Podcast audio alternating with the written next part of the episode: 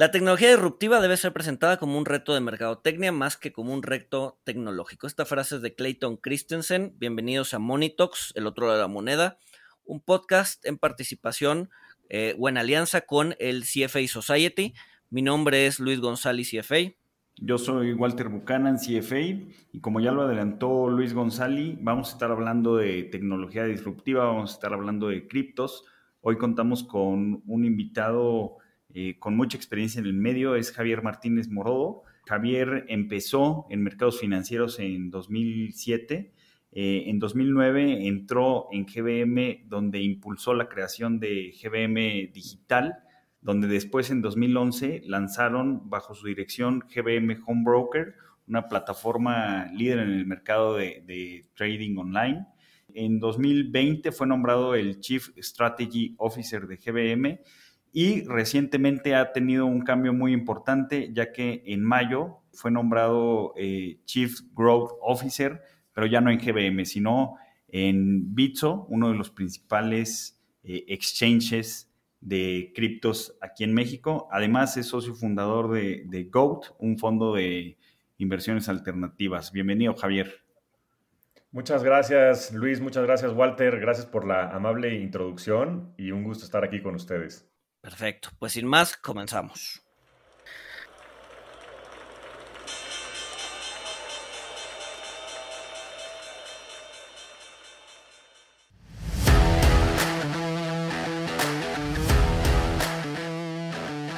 Monito, el otro lado de la moneda. Pues bueno, Javier, muchas gracias por aceptar nuestra invitación.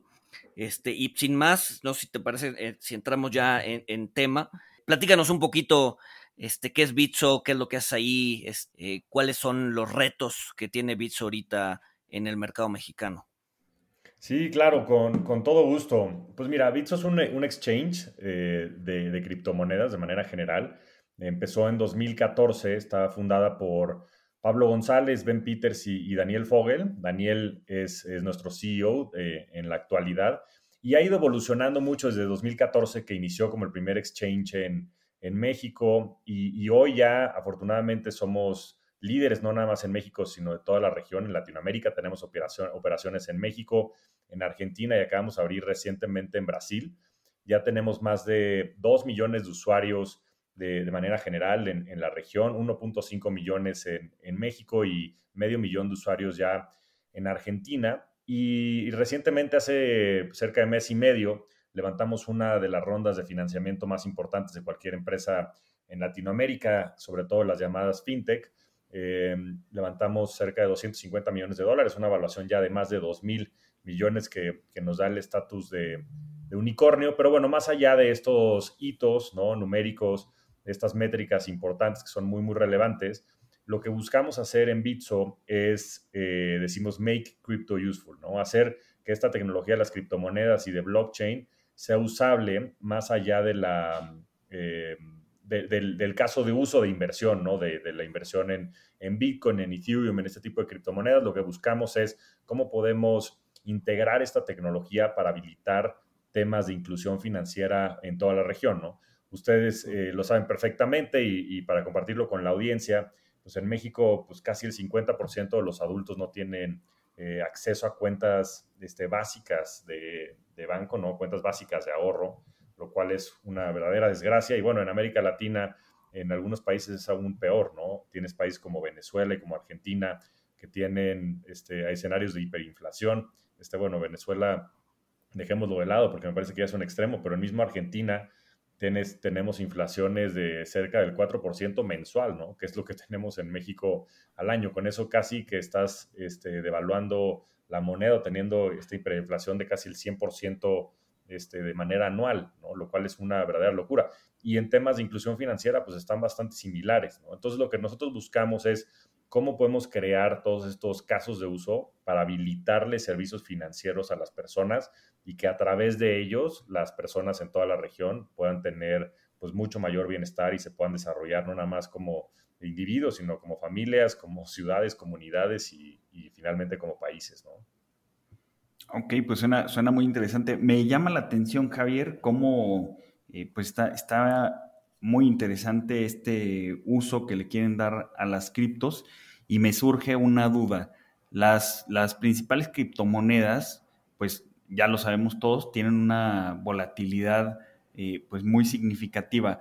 ¿Cómo lograrías pues juntar la inclusión financiera con los criptos? ¿Sería con lo que ya conocemos o sería con, otro tipo de, monedas con tecnología blockchain como son las, las stablecoins, algo, algo así? ¿O cómo sería pues juntar la inclusión financiera con, el mundo cripto? Sí, eso es una, es una gran pregunta y es algo que, que la gente eh, tiene mucho en el, en el, radar, ¿no? Porque pues, muchos están eh, familiarizados con la volatilidad que tienen muchos de estos de estas criptomonedas, ¿no? Sobre todo yo creo que Bitcoin, pues que es la, la más este, famosa. Entonces, eh, pues mira, hay un par de casos de uso muy, muy prácticos que, que, ya tenemos implementados y que son verdaderamente impresionantes. Uno es el tema de cross-border payments, ¿no? El tema de las famosas remesas ya en los últimos años venimos desarrollando una tecnología que nos ha permitido transaccionar pues ya más de, más de 1.500 millones de dólares en el 2020 en las remesas en el corredor de Estados Unidos a México. ¿no? El, año pasado trajimos cerca de 1.5 billón de dólares de remesas de Estados Unidos a México, que ya es una cantidad sustancial. ¿no? Y estas remesas pues evidentemente pues vienen domiciliadas en, en, o en dólares o en pesos. ¿no? Y, lo hacemos a través de esta tecnología sin que necesariamente ello implique que están expuestas a la, a la fluctuación de estas criptomonedas. ¿no? Entonces, la persona en Estados Unidos, ¿no? el compatriota que está allá, va y deposita dólares en cualquier este, sucursal que exista, este, tiendita, etcétera, y el dinero llega acá a México en, pesos con una mucho mejor tasa de conversión y con eh, pues una desintermediación importante de muchos de los jugadores que existen en, Estados Unidos, ¿no? Digo, en pocas palabras, lo, que sucedía si vemos todo ese flujo es que, como les decía, pues llega el compatriota allá a Estados Unidos, va, deposita 100 dólares y para no hacerles el cuento largo, viene y los, retira aquí en México en cualquiera de estas tiendas de, conveniencia, pero en vez de retirar los 100 dólares, retira 90, ¿no? Porque pues, las comisiones que existen y el tipo de cambio y una serie de factores eh, de los distintos intermediarios, que en algunos casos llegan a ser hasta 6, 8 distintos intermediarios en una transacción monetaria este, que pareciera muy sencilla, eh, pues eso hace que los costos pues, sean del 10% de, del, total, ¿no? Del monto total. Y eh, pues existe toda una cadena de flujos en donde el dinero que viaja tiene que ser hasta financiado por cerca de 10 días hábiles, simplemente por la ineficiencia de los sistemas financieros, tanto en México como en Estados Unidos y como en el sistema internacional conocido como SWIFT. Entonces, si lo haces esa misma transacción vía los exchanges. Entonces, lo que sucede es que reciben el dinero en Estados Unidos, ¿no? En, en, alguno de estas tiendas de conveniencia, y en vez de pasar por el sistema financiero, supongamos que van a un exchange allá en Estados Unidos eh, y a través ya sea de alguna criptomoneda, como puede ser Bitcoin, este, Ripple, Ethereum, etcétera, o de alguna de estas famosas stablecoins, como decías, Walter, o sea, hay algunas eh, criptomonedas que, ya a través de la tecnología simulan el precio de, estos stablecoins o de los dólares, etcétera, mandan el dinero a México y eso hace, eh, y llega directo al exchange de Bitso y en Bitso se liquida y se manda a la cuenta origen, eso hace que la operación tenga un costo de órdenes de magnitud menor y por eso me refiero a centavos de dólar versus casi 10 dólares del otro lado y que además sea instantánea, o sea, tienes el dinero ese mismo día en vez de tenerlo que financiar este, por mucho tiempo. Estas operaciones las hacíamos a través ya de estas remeseras muy grandes que existen eh, eh, y no lo hacíamos de todo, de todo desintermediados, pero aún así este, estábamos ahorrándole a la remesera pues varios este, millones de dólares y por otro lado también ahorrándole mucho al, cliente final, ¿no? Al usuario final, pues que veía cómo sus ahorros pues, se quedaban en la cadena de valor en vez de recibirlos de este lado. Entonces, ese es uno de los muchos casos de uso que, ya tenemos implementados.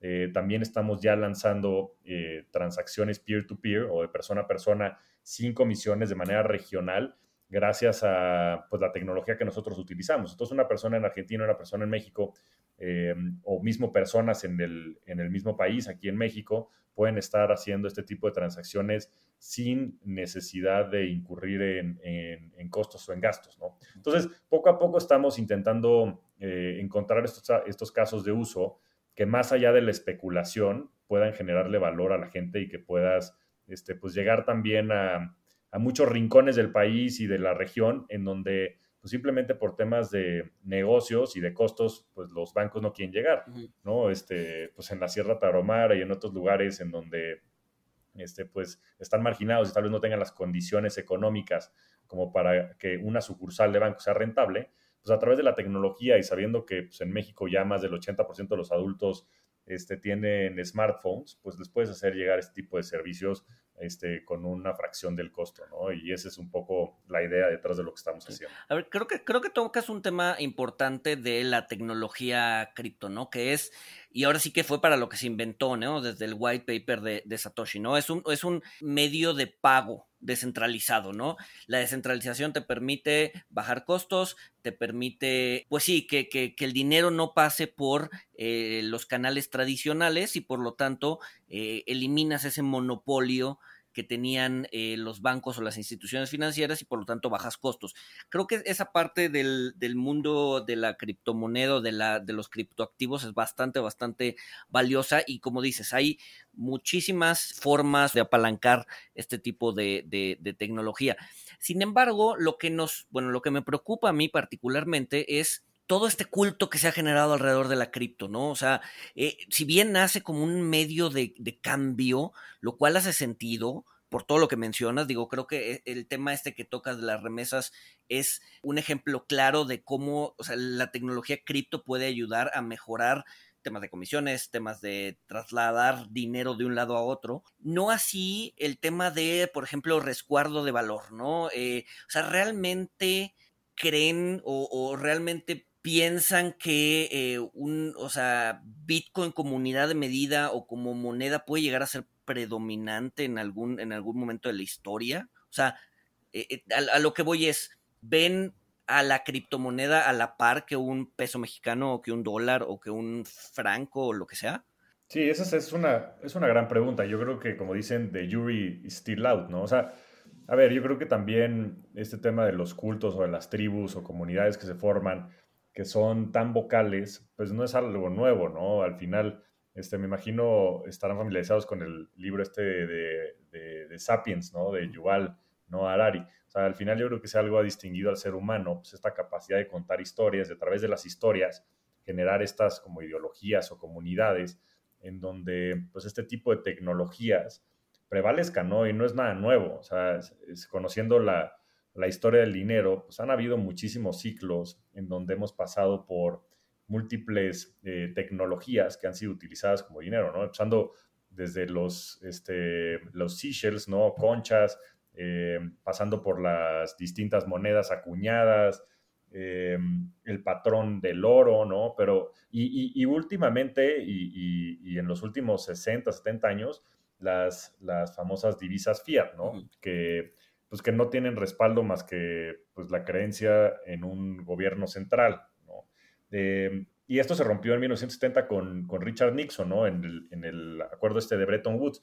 Y, y de repente pareciera que, pues llevamos como toda la historia, ¿no? Porque es lo que nos han contado y la historia reciente, eh, pues es, es, lo que nos ha explicado, ¿no? Que existen estos pesos, estos dólares, estos euros con los cuales podemos transaccionar, que tienen cierta estabilidad, pero que también yo creo que tienen pues muchas deficiencias, ¿no? Sobre todo en los últimos, el último año, ¿no? Después del COVID, pues con la eh, política monetaria que asumieron la mayoría de los países, pues sí ha habido, me parece que un debasement muy claro del valor de estas divisas, ¿no? yo creo que está hasta explicado por el este aumento en otro tipo de activos, como por ejemplo pudieran ser hasta las mismas acciones, ¿no? El Standard Poor's 500 y muchas de estas eh, están en máximos históricos y yo creo que parcialmente se puede explicar por los resultados pues, de las grandes empresas, sobre todo las de tecnología, que lejos de afectarles el COVID, yo salieron fortalecidas, pero por la otra parte también es la pérdida de valor relativo, ¿no? Porque lo estás midiendo en términos de dólares. Entonces, si el, si el denominador es el que también está bajando, pues eso puede explicar también la subida de muchos tipos de activos. Y las acciones son unos, y también el tema de, por ejemplo, el real estate, ¿no? Es impresionante, pero en lugares este, como los Hamptons y otros lugares, sí, de, de lujo, de second este, homes en Estados Unidos, donde pensarías que habiendo crisis, pues iban a bajar los precios, pues creo que los precios están arriba 50%, ¿no? Este, Miami y otros este, lugares en Estados Unidos han visto los precios de, del real estate subir mucho, ¿no? Y en ese sentido, pues este, el mismo Bitcoin no es, no es excepción. Yo creo que lo que viene a ofrecer Bitcoin, sobre todo particularmente Bitcoin, es pues una, una, una nueva este, moneda, una nueva divisa, pues que no esté atada a ningún gobierno central ni a la manipulación eh, que pudieran tener sobre, sobre esta divisa. ¿no? no digo que esté bien o esté mal, yo creo que eh, pues sin duda el salir de una de las crisis de salud más importantes en la historia reciente de la humanidad, ¿no? En el caso del COVID, pues es algo muy importante el que puedan eh, estimular la economía a través pues, de, de, todos estos paquetes, ¿no? De trillones de dólares. Ahora, si lo ves del otro lado, pues el, este, creo que se imprimieron, no sé si el 30 o el 35% de los dólares en circulación nada más el año pasado. ¿Eso hace sentido o no? Pues no lo sé, el tiempo dirá. Lo que sí es que para la gente que no tiene inversiones en real assets, ¿no? Llámese real estate, llámese el mismo oro, llámese, o sea, estos, estos, estos, eh, por real assets me refiero a assets que tengan este principio de escasez, pues están viendo cómo su dinero vale menos, ¿no? Porque si bien no está parametrizado con la inflación, yo creo que, por ejemplo, el CPI en Estados Unidos y aquí el INPC, pues no son los mejores indicadores de inflación, porque inflación para quién? O sea, inflación para la canasta básica o inflación para alguien pues que tiene este acceso a, este tipo de inmuebles como pueden ser este second homes, a este tipo de activos como son las mismas acciones o colegiaturas o, precios de, otro tipo de activos que están subiendo pues en mucho mayor medida que, a veces lo que se reporta ¿no? en, el, en el CPI en Estados Unidos o lo que se reporta en, en, el, en el famoso INPC aquí en México. ¿no? Entonces, yo creo que son muchos factores y yo creo que es temprano para saber si el Bitcoin pudiera o no ser eh, considerado eh, un resguardo de valor. Yo creo que probabilísticamente cada día que pase que el Bitcoin siga prevaleciendo y siga subiendo de valor, la posibilidad de que esto suceda es mayor. O sea, mencionabas el, el debasement del dólar este, y que pues por esto muchos activos subieron que pues aquí podríamos entrar en, un debate que nos llevaría todo un capítulo porque pues, tiene que ver con las herramientas de política monetaria, con, las tasas de interés. Este, luego, pues nos vamos a, otra cosa que dijiste, que, la política monetaria, o sea, el hecho de tener flexibilidad en, en, una moneda fiat, como pues lanzar estímulos económicos, pues fue lo que, lo que ayudó eh, a salir de la crisis del COVID, ¿no? Pero bueno, el tema sería, ¿cuáles serían los riesgos para que el Bitcoin no llegara a ser un, salvaguarda de valor? Yo he escuchado mucho que ya lo están comparando como un competidor formidable contra el oro, o sea, no, ya no yéndonos más allá. Y creo que Rey Dalio acaba de sacar un paper donde justamente plantea esta posibilidad. Me pareció muy interesante porque plantea que el Bitcoin, pues quizá sí, puede, sí pueda llegar a tener el market cap del oro, pero también plantea diversos escenarios donde pues quizás solo llega a un 10, un 30, un 40% de, del market cap del oro y plantea varios riesgos eh, regulatorios al Bitcoin que pues anteriormente y a las criptomonedas que pues anteriormente pues el Tesoro de Estados Unidos la Reserva Federal eh, pues los veían como, como activos eh, aparte, activos pues que no merecían la, atención para la regulación. Pero bueno, a raíz de, pues que va creciendo la red, a raíz de que también hay mucho lavado de dinero en estos activos, pues los empiezan a regular más. ¿Tú crees que, que la regulación puede ser un riesgo para el Bitcoin, como dice Rey Dalio, que, que su éxito sea su principal riesgo una vez que los gobiernos lo, empiecen a regular un poco más el, mundo cripto y esto amenace su estatus como salvaguarda de valor? ¿O qué riesgo le ves a las criptomonedas? No como sistema de pago, eso pues pusiste un ejemplo muy claro eh, que creo que está funcionando bastante bien, pero ¿qué riesgos, aparte de, la regulación, ves que puedan amenazar el estatus de salvaguarda de valor de, por ejemplo, el, el Bitcoin y otros criptoactivos. Sí, mira, si quieres empezamos por la parte del oro. O sea, al final del día, ¿el oro qué es? No? Pues el oro es un metal precioso que lleva como un, este, pues sí, un resguardo de valor, un store of value, pues ya por mucho tiempo, ¿no? Este, en algún momento, pues e, ese sí era el soporte que tenían inclusive los mismos gobiernos para, pues un poco nivelar que no existieran estas eh, debasement ¿no? de, los distintos, de, las distintas divisas. Entonces, pues lo, que creo que plantea el Bitcoin hoy, pues es una versión digital de lo que era el oro, ¿no? el oro es un, es un bien físico que tiene, es un mineral físico que tiene pues, ciertas reservas probadas, ¿no? O sea, tiene este principio de escasez. Eh, su uso industrial, pues no es tan común y, y, la verdad es que el valor, y no tiene este valor intrínseco, ¿no? Por llamarlo de alguna manera, simplemente vale porque la gente cree que vale eso. Su uso industrial y su uso para temas de joyería, pues es una fracción de lo que es el, precio del oro, ¿no? Entonces, la gente, y no nada más la gente, los gobiernos centrales, el mismo Banco de México tiene este, parte de las reservas eh, invertidas en, en oro, ¿no? Entonces ya es algo que simplemente por su estatus y por su historia, ¿no? Regresando al tema de Sapiens y de Yuval no Harari, pues es porque la gente cree que vale, punto, ¿no?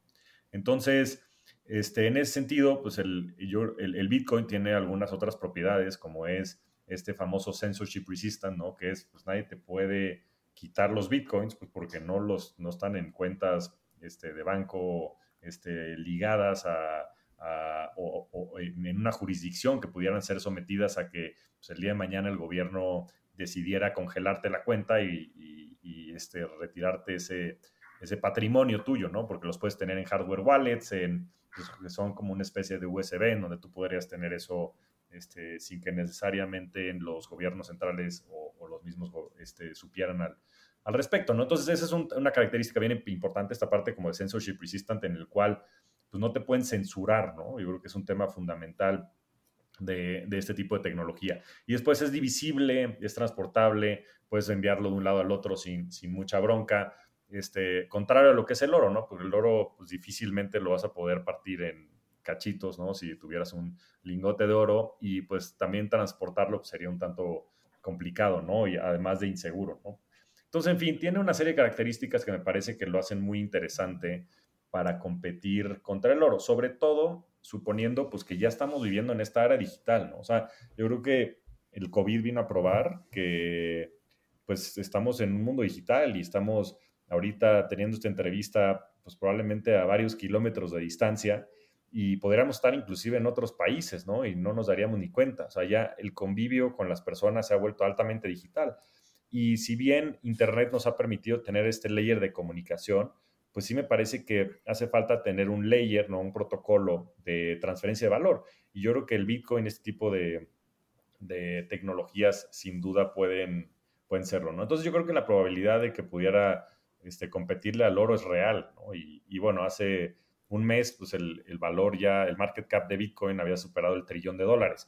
El oro, según mis últimos cálculos, pues vale entre 8 y 9 trillones de dólares. Entonces ya vale como un 15% de lo que valga el oro, ¿no? Y, y subiendo este, pues, de manera sustancial en los últimos, sobre todo 12 meses.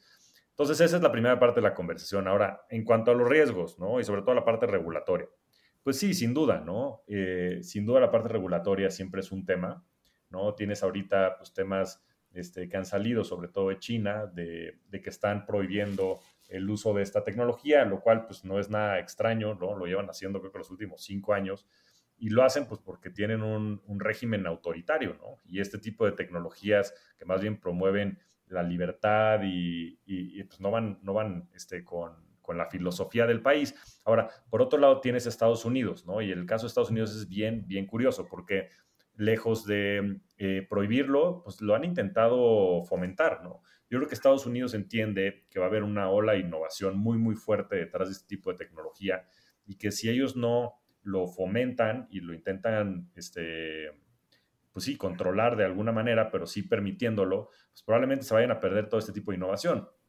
Porque eh, esto va a pasar en cualquier lugar que lo permita, ¿no? Y tienes algunos este, países, regiones, pues que simplemente por incentivos lo van a hacer, ¿no? Este, los, típicos como Suiza, que siempre han sido como muy eh, a favor de este tipo de, resguardos patrimoniales y demás. En Suiza, en una ciudad que se llama Zog, pues ya este, eh, se, ha fomentado muchísimo este tipo de empresas y, muchas han listado por allá. E inclusive tienes otras, ¿no? Como las islas del Caribe o eh, que, están muy a favor de esto. Y lo que sucede es que si tienes un lugar, es como una presa, y si tienes un eh, la presa puede estar perfecta, si no tiene ningún hoyo, pues te va a mantener todo el agua, pero si llega a haber un pequeño hoyito, entre más chiquito sea ese hoyo, con más presión va a salir el agua, ¿entiendes? Y, tienes el famoso Innovators Dilemma, eh, perdón, el Innovators Dilemma, el Prisoner's Dilemma, ¿no? Que con que haya un incentivo de que alguno de todos los países del mundo pudiera fomentar esto, pues eh, tienes el riesgo de que los demás eh, tienes el riesgo de que suceda y entonces por ende tienes el riesgo de que los demás países también lo, lo, lo, quieran fomentar, ¿no? Porque saben que de todos modos va a pasar.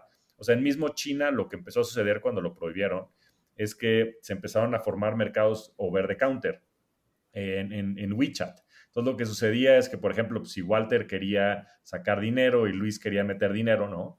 Walter porque quería pues, este, sacar parte de su patrimonio, sabiendo los, los controles que hay de, capital, y Luis quería meter dinero porque le quería mandar a su familia dinero, este, porque él vive en Estados Unidos y le estaba mandando remesas, pues lo que hacían es que se ponían de acuerdo y entonces este, Luis le mandaba a Walter a un exchange en Corea este, bitcoins y Walter le mandaba a Luis este, vía WeChat dinero, este, yuanes, a este, eh, por, por, la misma aplicación. Entonces empezaron a suceder este, este tipo de, de, operaciones over the counter. Entonces es bien difícil regular estas cosas porque, pues literal, estás hablando de un protocolo que es justo peer-to-peer, ¿no? En el cual, pues sí puedes poner VPNs, sí puedes poner firewalls, sí puedes poner una serie de cosas como para que la gente no transaccione con ellos, pero la gente que quiera lo va a hacer, ¿no? Y, y entonces tienes este dilema de decir, bueno, lo fomento y entonces probablemente gane una ola de innovación muy, muy fuerte, como fue, por ejemplo, Silicon Valley, ¿no? Silicon Valley,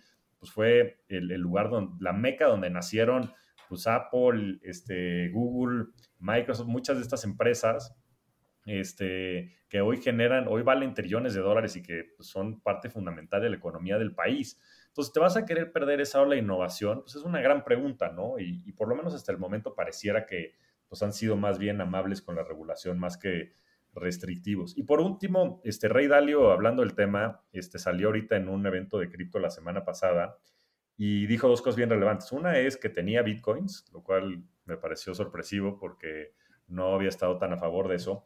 Y la segunda es que dijo que prefería tener bitcoins, por supuesto que a dólares, pero inclusive que a bonos, ¿no? O sea, yo creo que también este tema de las bajas tasas de interés, ¿no? Y pues esta, este debasement o devaluaciones de las mismas divisas, pues hace que la gente empiece a buscar otro tipo de activos que, puedan generar más valor y en ese sentido, pues creo que hay cosas bien interesantes pasando. Ahora, a ver, regresando un poquito, porque digo, tocaste varios puntos interesantes. El tema fiat, ¿no? Eh, eh, que al final del día fiat viene eh, de latín, fe o tener fe en algo. O sea, como yo lo veo es que el, cualquier cosa que utilicemos como medio de pago o como moneda va a ser fiat, ¿no? O sea, eh, el oro, pues como tú decías, sí, nosotros les conferimos valor eh, y por lo tanto eh, pues tienen cierto valor porque nosotros se los conferimos, no por otra cosa, ¿no? En el momento en que todo el mundo deje de creer en el oro, pues el oro va a ser un pedazo de piedra y nada más. Lo mismo sucede con el dólar, lo mismo sucede con el peso, lo mismo sucede con el euro, pero lo mismo sucede con el Bitcoin, ¿no? O sea, el Bitcoin al final del día es fiat. ¿Por qué? Porque la gente confiere eh, o le da valor a ese, a ese, a ese, a esa moneda o ese medio de pago. En el momento en que la gente deje de creer en el Bitcoin, pues el Bitcoin se cae, ¿no? Entonces, también, también hay un tema fiat. Entonces, ese, ese tema de que fiat contra criptos, se me hace, se me hace un argumento como bastante, pues un poco armado a conveniencia, porque en realidad pues todo depende de la fe, tanto en el dólar como en el, como en el Bitcoin. Hablando, hablando un poco del debasement, eh, sí, o sea, bien, bien comentas que se imprimió un chorro de dinero, pero como decía Walter, ¿no? Ese dinero vino a formar parte de una serie de estímulos que reactivó la economía. Al final del día, eh, el dólar, pues no, no, no solo está respaldado por la creencia del público, sino además está respaldado por importaciones, exportaciones, poderío militar, poderío cultural, ¿no? Este poderío social de Estados Unidos, que si bien no es tangible, pues tiene bastante valor a lo largo, a lo largo del mundo. Al final del día, pues Estados Unidos sigue siendo la potencia predominante en, el mundo y eh, pues todo el mundo te va a aceptar un dólar, eh, ya sea que estés en Estados Unidos o que estés en, en Ghana, ¿no? Entonces, o sea, si hay un respaldo económico detrás, ¿no? Y ese, impresión de dinero que se dio vino a aumentar la actividad económica y, por lo tanto vino a, o sea, no, no es dinero impreso, o sea, no es Venezuela, no es Argentina, en donde sí imprimieron dinero de maneras desmedidas, ¿no? Si, o sea, si vemos el crecimiento de la base monetaria de Estados Unidos contra otros países como Argentina, Venezuela, Zimbabue, pues sí vamos a ver un crecimiento muchísimo mayor en estos otros países, ¿no? Entonces,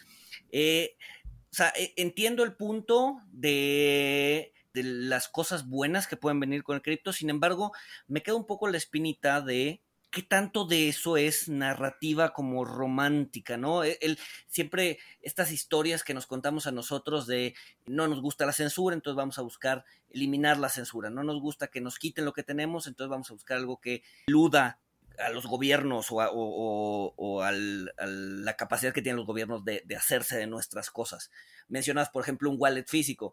Pues también nos pueden quitar el wallet, ¿no? En el momento que pierdas el wallet, pues ya te quedaste sin tus criptos. Entonces, o sea, me cuesta trabajo entender un poco el, el respaldo o la actividad económica que se encuentra detrás de, de, Bitcoin, porque al final del día la actividad económica que se da en Bitcoin pues va a terminar siendo parte de pues, un territorio o un país, no es como que se quede en la nube volando este, los bienes que compraste con tu criptomoneda. Entonces, eventualmente se va a ver reflejado en la balanza comercial de China o en la balanza comercial de Estados Unidos. O sea, como que no, o sea, si bien supera las fronteras, las criptomonedas, eventualmente no hay una, digamos que actividad económica detrás que los respalde como tal. ¿No? Y ahí es donde veo la debilidad más fuerte.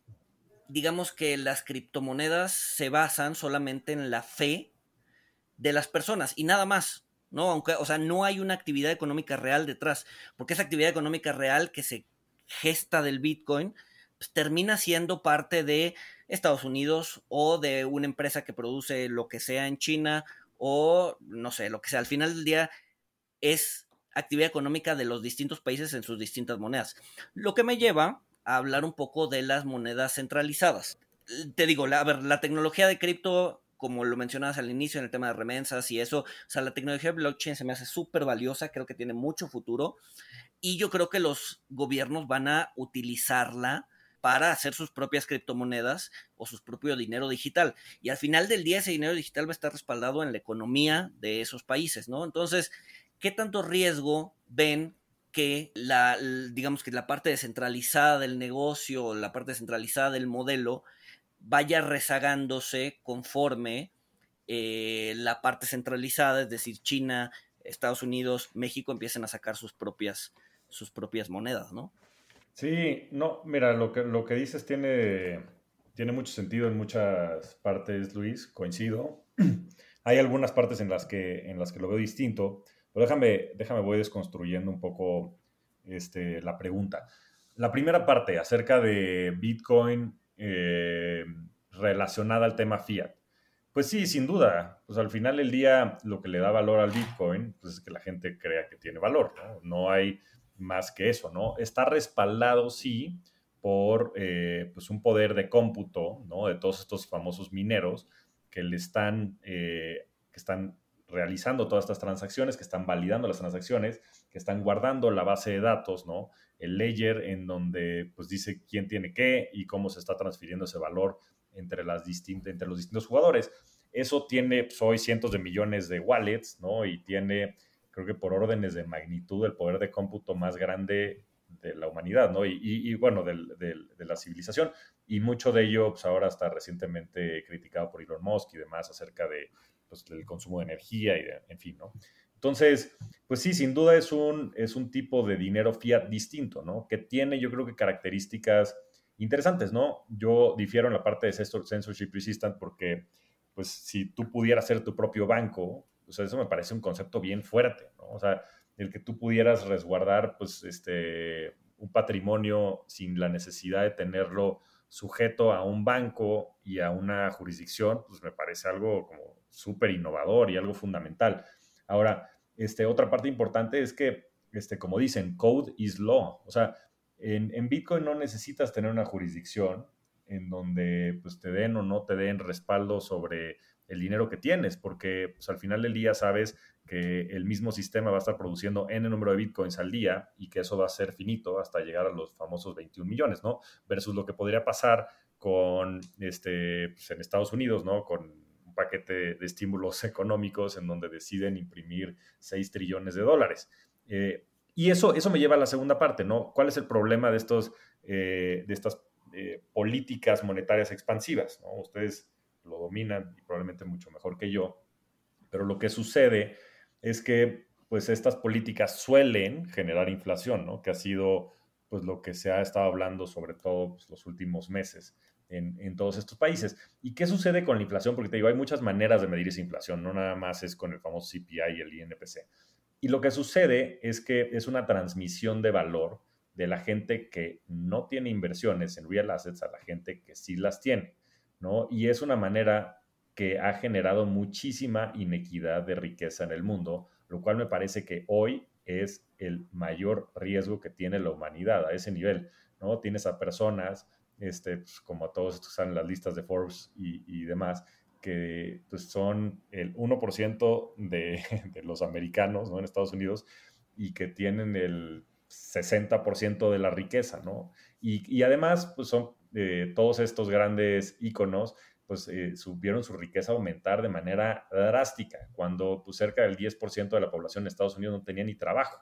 Entonces, ¿qué pasa? Que con la inflación lo que sucede, ¿no? Y, lo he platicado yo en un par de, programas, es, eh, y, creo que el ejemplo más claro puede ser aquí en México, ¿no? vamos a ponerlo en, en una empresa para que la gente vea cómo hay una transmisión de valor de la gente que pues no tiene recursos y no tiene ahorros y sobre todo la gente que no invierte, la gente que sí lo hace. Entonces, una persona que no tiene eh, inversiones y suponiendo que, sea una de estas personas que, guarda el dinero bajo el colchón, que además en México es algo bastante común, desafortunadamente.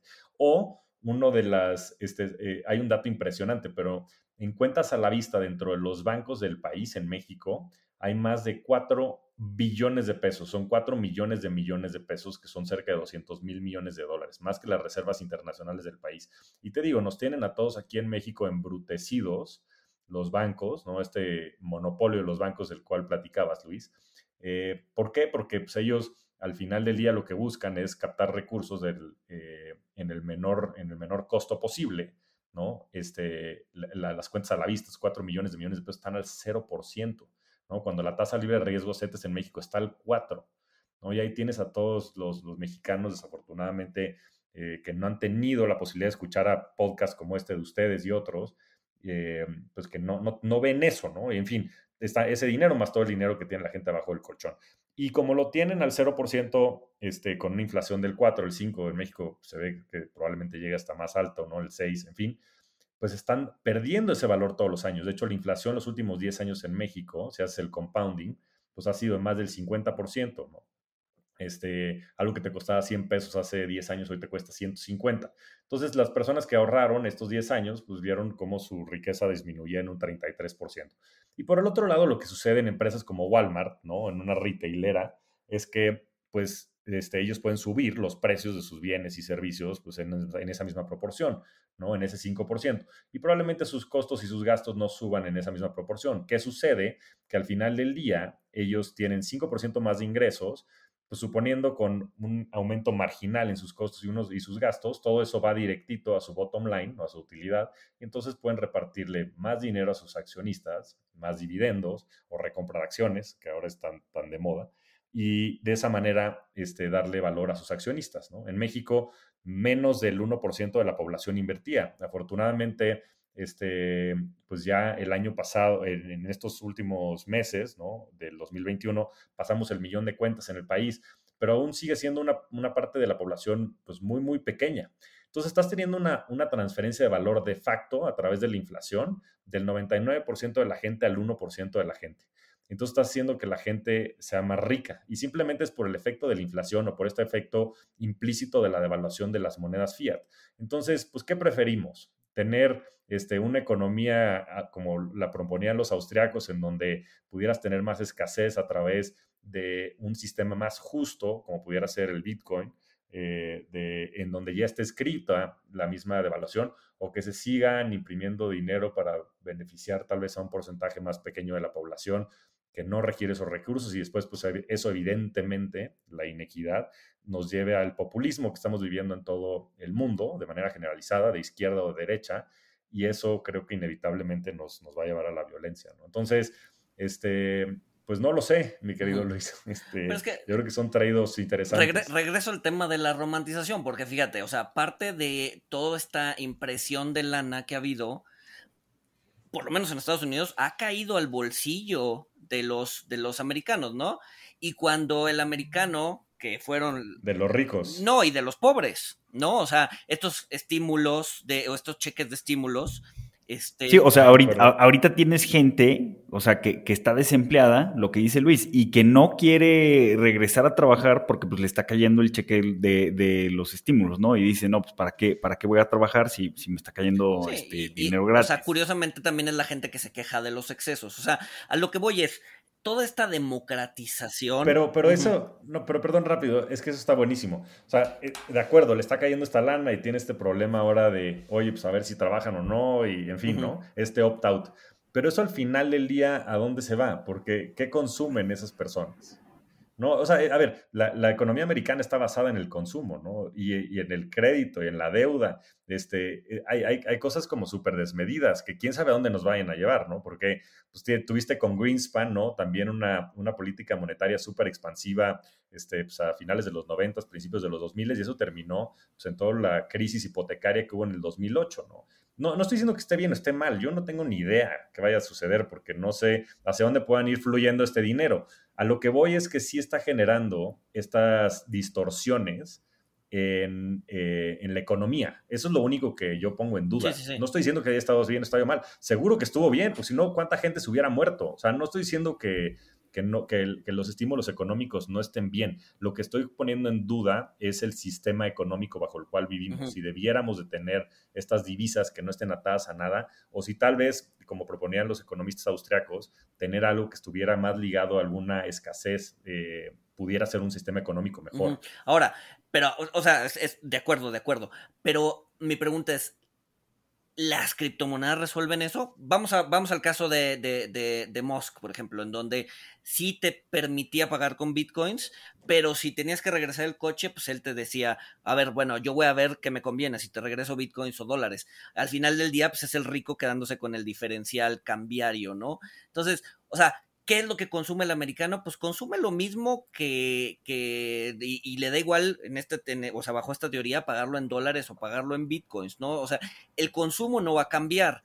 El comportamiento de las empresas tampoco va a cambiar independientemente de si hacen bitcoins o, o dólares, ¿no? Entonces, eh, lo, que, o sea, lo que me cuesta trabajo, o sea, yo, yo entiendo que la parte tecnológica es muy valiosa y tiene mucho futuro y creemos que vamos hacia allá. Yo creo que vamos hacia allá lo que me cuesta trabajo es que la criptomoneda sea justo la panacea que resuelve todos los problemas que vino a traer un dólar o un peso o un gobierno centralizado, ¿no? O sea, toda esa narrativa romántica, toda esa democratización del dinero, pues a ver, vamos a ser completamente honestos, ¿no? La democracia no funciona. Es un régimen utópico. La democracia, pues al final del día eligió a Hitler y eligió a Mussolini y la democracia hizo, o sea, eh, eh, digamos que en el nombre del pueblo se han hecho muchas, muchas, muchas este, atrocidades, ¿no? Entonces... El pueblo bueno. El pueblo bueno. Sí, no, no, te entiendo, te entiendo, te entiendo, te entiendo lo que vas, ¿eh? y, además lo comparto. Ahora, también, Javier, yo, yo quiero agregar a esta, a esta narrativa y a esta romantización, o sea, e, es una lucha de, de un sistema financiero inflacionario, como lo acabas de describir, por otra cosa, ¿no? O sea, tratando de buscar otra solución. Luis y yo sacamos un capítulo donde hablamos de pues que algo de inflación es buena, pero pues, eh, como tú dices, pues demasiada inflación no. Este, ya, ya se vio en, en, o sea, ya hubo el experimento económico vivo que por otras causas, porque también imprimieron un montón de dinero, pero no tuvieron inflación. O sea, Japón tuvo una economía deflacionaria y pues, sufrió un estancamiento, ¿no? Entonces son los peligros de, de la deflación, o sea, ese sería un punto. Y, mi otro punto de, esta narrativa, donde un, activo que puede ser el Bitcoin o puede ser otro activo, va a resolver el problema de transferencia de valor del 99 al 1% que está generando la inflación. O sea, yo pongo en duda esto porque esta, esta gente, este 99%, este, y tú, tú sacaste la cantidad, o sea, aquí en México solo un millón de personas tiene, tiene cuentas de inversión, que ha crecido significativamente. Hace 18 meses creo que era 400 mil, o sea, estamos hablando de que, de que duplicó pero realmente muy pocas personas invierten, lo demás lo, tienen debajo del colchón. O sea, bajo esta premisa de que vamos a cambiar a un sistema con, con una moneda eh, deflacionaria, o bueno, que, donde no va a haber transferencia de, vía inflación. O sea, creo que el problema también viene de que el 99% o un porcentaje muy alto pues no tiene activos, no tiene activos reales, no tiene este, acciones como acciones de empresas, que las acciones no, el mercado no solamente sube por inflación, o sea, sí es un componente, pero pues el mercado también sube porque son empresas, tú mencionaste las de Silicon Valley, que, que pues facturan trillones de dólares eh, y, generan utilidades para, sus inversionistas, no solamente por, el incremento de precios, este, y pues también muchísima gente, tú mencionabas gente que tiene segundas casas, gente que tiene propiedades en los Hamptons o gente que tiene eh, eh, pues real estate, ¿no? Nada más. O sea, mucha gente no, no invierte en este tipo de activos, eh, no los conoce, que pues parte es, es, como una de las metas que tenemos tanto tú como nosotros con, este tipo de contenido. Este, y, pero pues también, o sea, mucha gente no tiene el, eh, por ejemplo, hablabas mucho de la inclusión financiera, o sea, mucha gente no tiene posibilidades de, de hacerse de una casa porque pues gastan el 50, el 60% de, de su ingreso en alimentación. O sea, quitamos la, inflación de la ecuación, me cuesta trabajo pensar que, vamos a ver una, reversión y que vamos a ver un cambio y que ahora sí la gente va a tener acciones y la gente va a tener bienes productivos y la gente va a tener real estate. O sea, creo que, creo que si quitamos, o sea, la moneda fiat y la reemplazamos por otra que sea escasa, tengo la impresión de, que la, la desigualdad va a seguir igual eh, concuerdo contigo que, es un peligro por, el, auge del populismo, pero creo que si cambiamos a, una moneda que sea escasa, que no sea fiat, pues creo que esta gente va, a seguir eh, tristemente pues, sin activos reales, sin inversiones, eh, sin bienes que produzcan, porque pues también esto, esto depende de, pues en gran medida de, sesgos cognitivos, ¿no? Entonces yo, yo no veo que la criptomoneda resuelva eh, este tema del 1%, 99%. Pues mira, ve, ve qué, qué interesante, ¿no? Hoy Bitso tiene más cuentas que todas las casas de bolsa y este, en el país, ¿no? Y, te dice una persona que defendió eso a ultranza del otro lado, ¿no? Yo, sí, sí, dentro de GBM. Y, y, bueno, GBM afortunadamente pues ha, liderado eso, ¿no? Hoy GBM tiene más de un millón de cuentas y es más del 80% del total de cuentas de las distintas casas de bolsa, ¿no? Pero bueno, hay más cuentas en Bitso de las que hay en todo el sistema este, de inversiones en, el país. Ahora, ¿eso qué te dice? Pues te dice también un poco, a ver, y, yo no, por supuesto que no creo que Bitcoin ni este cripto as a whole hoy vaya a resolver pues el tema de la falta de, oportunidades que existen en, en muchos países y y las deficiencias eh, económicas de los distintos modelos de cada uno de los países, ¿no? Eh, lo que sí creo es que es un mejor sistema que el que existe actualmente, por, por varias razones, ¿no? Y empezando inclusive por la misma naturaleza global de, de Bitcoin, ¿no? Este, digo, no sé si haga sentido, ¿no? Que el dólar sea, el, sea la reserva este, de valor a nivel mundial, ¿no? O sea, ¿por qué México tendría que tener dólares? Y bueno, todos los países, ¿no? Como hace sentido que los demás países, sabiendo que pues, de cierta manera compiten contra Estados Unidos, tengan sus activos en dólares. Hace sentido que la divisa fiat de uno de los países sea la reserva mundial del, de, valor. Este, pues no lo sé, como que me, a mí me parecería que no. Pero bueno, no quiero, no quiero entrar a eso, creo que es debatible, simplemente, y no, y, no, no pretendo que eso vaya a resolver los problemas, simplemente creo que es un mejor sistema y que probablemente es un sistema más justo. Y al tener un sistema económico más justo, creo que va a permitir el tener como este efecto virtuoso sobre múltiples economías, sobre todo las, las más marginadas, ¿no? O sea, tal vez no lo vemos tan presente en México porque afortunadamente pues, hemos tenido mucha estabilidad económica, ¿no? Y bueno, en Estados Unidos pues, ni se diga, ¿no? Yo creo que ha sido este, súper, súper estable. Pero en otros países, ¿no? Como pueden ser, este, ya lo mencionábamos, Argentina y demás, pues ahí sí estoy bastante seguro que el Bitcoin es un mejor sistema económico que el, que el sistema económico que tienen este país como Argentina y como Venezuela, ¿no? En eso creo que podemos estar de acuerdo todos. Entonces, tener acceso a este tipo de instrumentos puede ser bueno, pero nada más me gustaría entrar rápidamente a un tema que son los blockchains de segunda generación, ¿no? Este, el famoso Ethereum. Ethereum lo que promueve y lo que pretende hacer es muy distinto. Y ahí es donde creo que viene la verdadera innovación, ¿no? Porque Bitcoin hoy sí, sí, sin duda es un sistema descentralizado, además te permite hacer transferencias y otra serie de cosas que creo que van a generar muchísimo valor.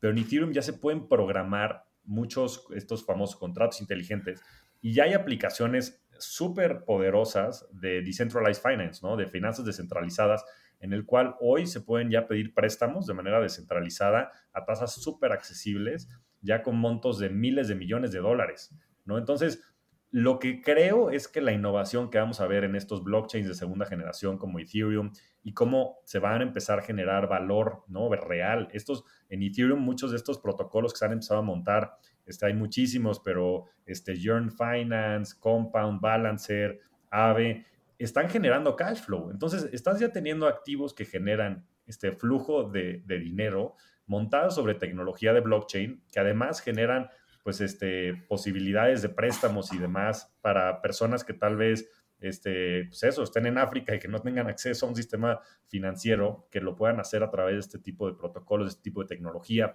Entonces, es donde creo que va a haber muchísimo valor. Pero bueno, este, creo que es un tema súper este, interesante que nos daría para mucho más.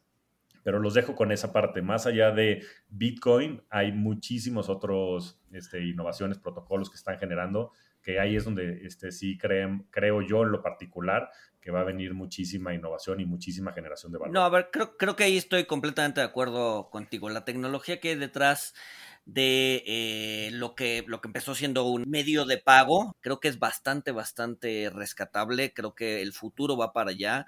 Eh, no sé si lleguemos a un momento en el que el mundo sea completamente descentralizado. A ver, al final del día, pues sí puedes hacer préstamos en, con Ethereum, etcétera, etcétera, pero realmente hay un sistema de riesgos detrás eh, lo suficientemente robusto para que la gente no te defaultee y si te defaultea o sea, al final del día, cómo van a caer las fichas de dominó, ¿no? Ahorita lo vemos centralizado en los bancos y las fichas de dominó que caen cuando hay una crisis y la gente empieza a foltear sus préstamos, pues son los bancos y son los que hay que rescatar. En cambio, en un, en un modelo descentralizado, pues a quién rescatas? Las fichas de dominó van a caer por todos lados y no vas a saber ni a quién rescatar ni cómo resolver el problema. Yo creo que eso de fondo todavía no hemos sabido cómo resolverlo como sociedad, ¿no? El, el, el impago, ¿no? El impago que puede suceder en finanzas descentralizadas y en finanzas centralizadas. Sin embargo, sí creo que la tecnología va caminando hacia allá y va a haber, yo creo que sí vamos a vivir en un futuro muy cercano un mundo híbrido en donde partes del, del, del, sistema financiero sí va a caber la descentralización y sí va a caer el, sí va a caber el blockchain y va a haber otras partes en las que no, en las que eh, por temas de seguridad, por temas de manejos de riesgo, por temas innumerables, este, pues vamos a seguir con el, con el, con el sistema típico, ¿no? Y que ha prevalecido los últimos 500 años, ¿no? No, no, no, no, no creo que se pueda borrar, este, y además ha ido perfeccionando, no creo que se pueda borrar de la noche a la mañana. Creo que, creo que, creo que en eso estamos completamente de acuerdo. Creo que en donde probablemente no es en el uso tanto de las criptomonedas como el valor que pueden conferir en, en una economía real, pero bueno, es siempre, siempre siempre estamos abiertos a, escuchar ideas y a la discusión, que creo que enriquece bastante el tema, ¿no? Sí, nada más ahí, Luis, este, lo que está bien interesante esta parte de las finanzas descentralizadas, a ver, hasta ahorita nada más han desarrollado protocolos este, sobre colateralizados, ¿no? De préstamos, pero no ha habido a quién rescatar. Es que justo eso es lo que está promoviendo esta tecnología. Sí, de, hecho, ya, mencionabas este Jam Finance, ¿no, Javier? Este, creo, que, creo que el año pasado tuvo un problema donde perdió el 90% de su valor por, por un error en el código o algo así, ¿no? No, han habido algunas que han tenido broncas justo de código, ¿no? Esta Yearn Finance, ¿no? Esta vale pues ya varios, este, este, cientos de millones de dólares, pero no, han habido algunos que justo por no tener tal vez el código al 100, pues han tenido este, broncas ¿no? en la ejecución del código, pero todos los que ya se han probado y demás y se auditan ¿no? y son más serios, han funcionado maravilla, ¿no? Inclusive con las bajadas tan fuertes de cripto que han, y la volatilidad, pues no tienen defaults porque justo están programadas para no tenerlo, ¿no? Entonces, es, es esta parte bien interesante en donde puedes tú a través de la tecnología generar estos protocolos justo que no tengan estas fallas que tienen en el mundo real, ¿no? Este, es impresionante lo, que está pasando y, bueno, como dicen, habrá, habrá que seguirse desarrollando, pero si seguimos, si seguimos al talento y si seguimos al, un poco al dinero que se ha ido, hay muchísima gente que está yendo de los Amazons, de los, este, hasta de los GBMs a los Bitsos, ¿no? Entonces, este, creo que puede haber un buen futuro en, ese sentido, pero bueno, como dicen, hay, hay mucho todavía que seguir descubriendo y, y, este, y mucho que seguir platicando. Sí, creo que, creo que todavía el, camino es amplio. O sea, ahorita eh, esta parte de Decentralized Finance tengo entendido que, que solo se puede usar con, con, activos que estén denominados en cripto, este, pero pues, sin duda es, es, muy interesante, ¿no? O sea, yo, yo hasta he escuchado que eh, pues inclusive se podría tener un sistema de, de votación eh, con blockchain donde pues evidentemente no se podrían duplicar votos, no podrían votar los muertos ni, ni nada de este, de este tipo. Creo que hay eh, muchas aplicaciones muy interesantes que, que pues, queda mucho por, por desarrollar, ¿no? Sin duda, este, pues va a ser, va a ser muy interesante. Este, y pues espero que nos mantengas al, tanto, Javier, de, todo esto. Claro que sí, con todo gusto. Ha sido, ha sido un verdadero placer estar ahí, aquí con ustedes compartiendo esta conversación muy interesante. Como dicen, yo creo que hay muchos puntos en los que coincidimos, otros en los que no, pero bueno, como todo el tiempo este, nos dará la razón, ¿no? Entonces va a estar, va a estar interesante y, espero que podamos volver a platicar en, en, algunos meses, semanas. Sí, seguro, Javier. Y pues bueno, muchísimas gracias por estar aquí con nosotros. Ideas muy interesantes y seguro, seguro repetimos en un futuro. Muchas, muchas gracias por la invitación. Les mando un fuerte abrazo, Walter y Luis. Abrazos. Igual, gracias a ti, Javier. Y a los que nos escuchan, nos vemos el próximo miércoles. Saludos.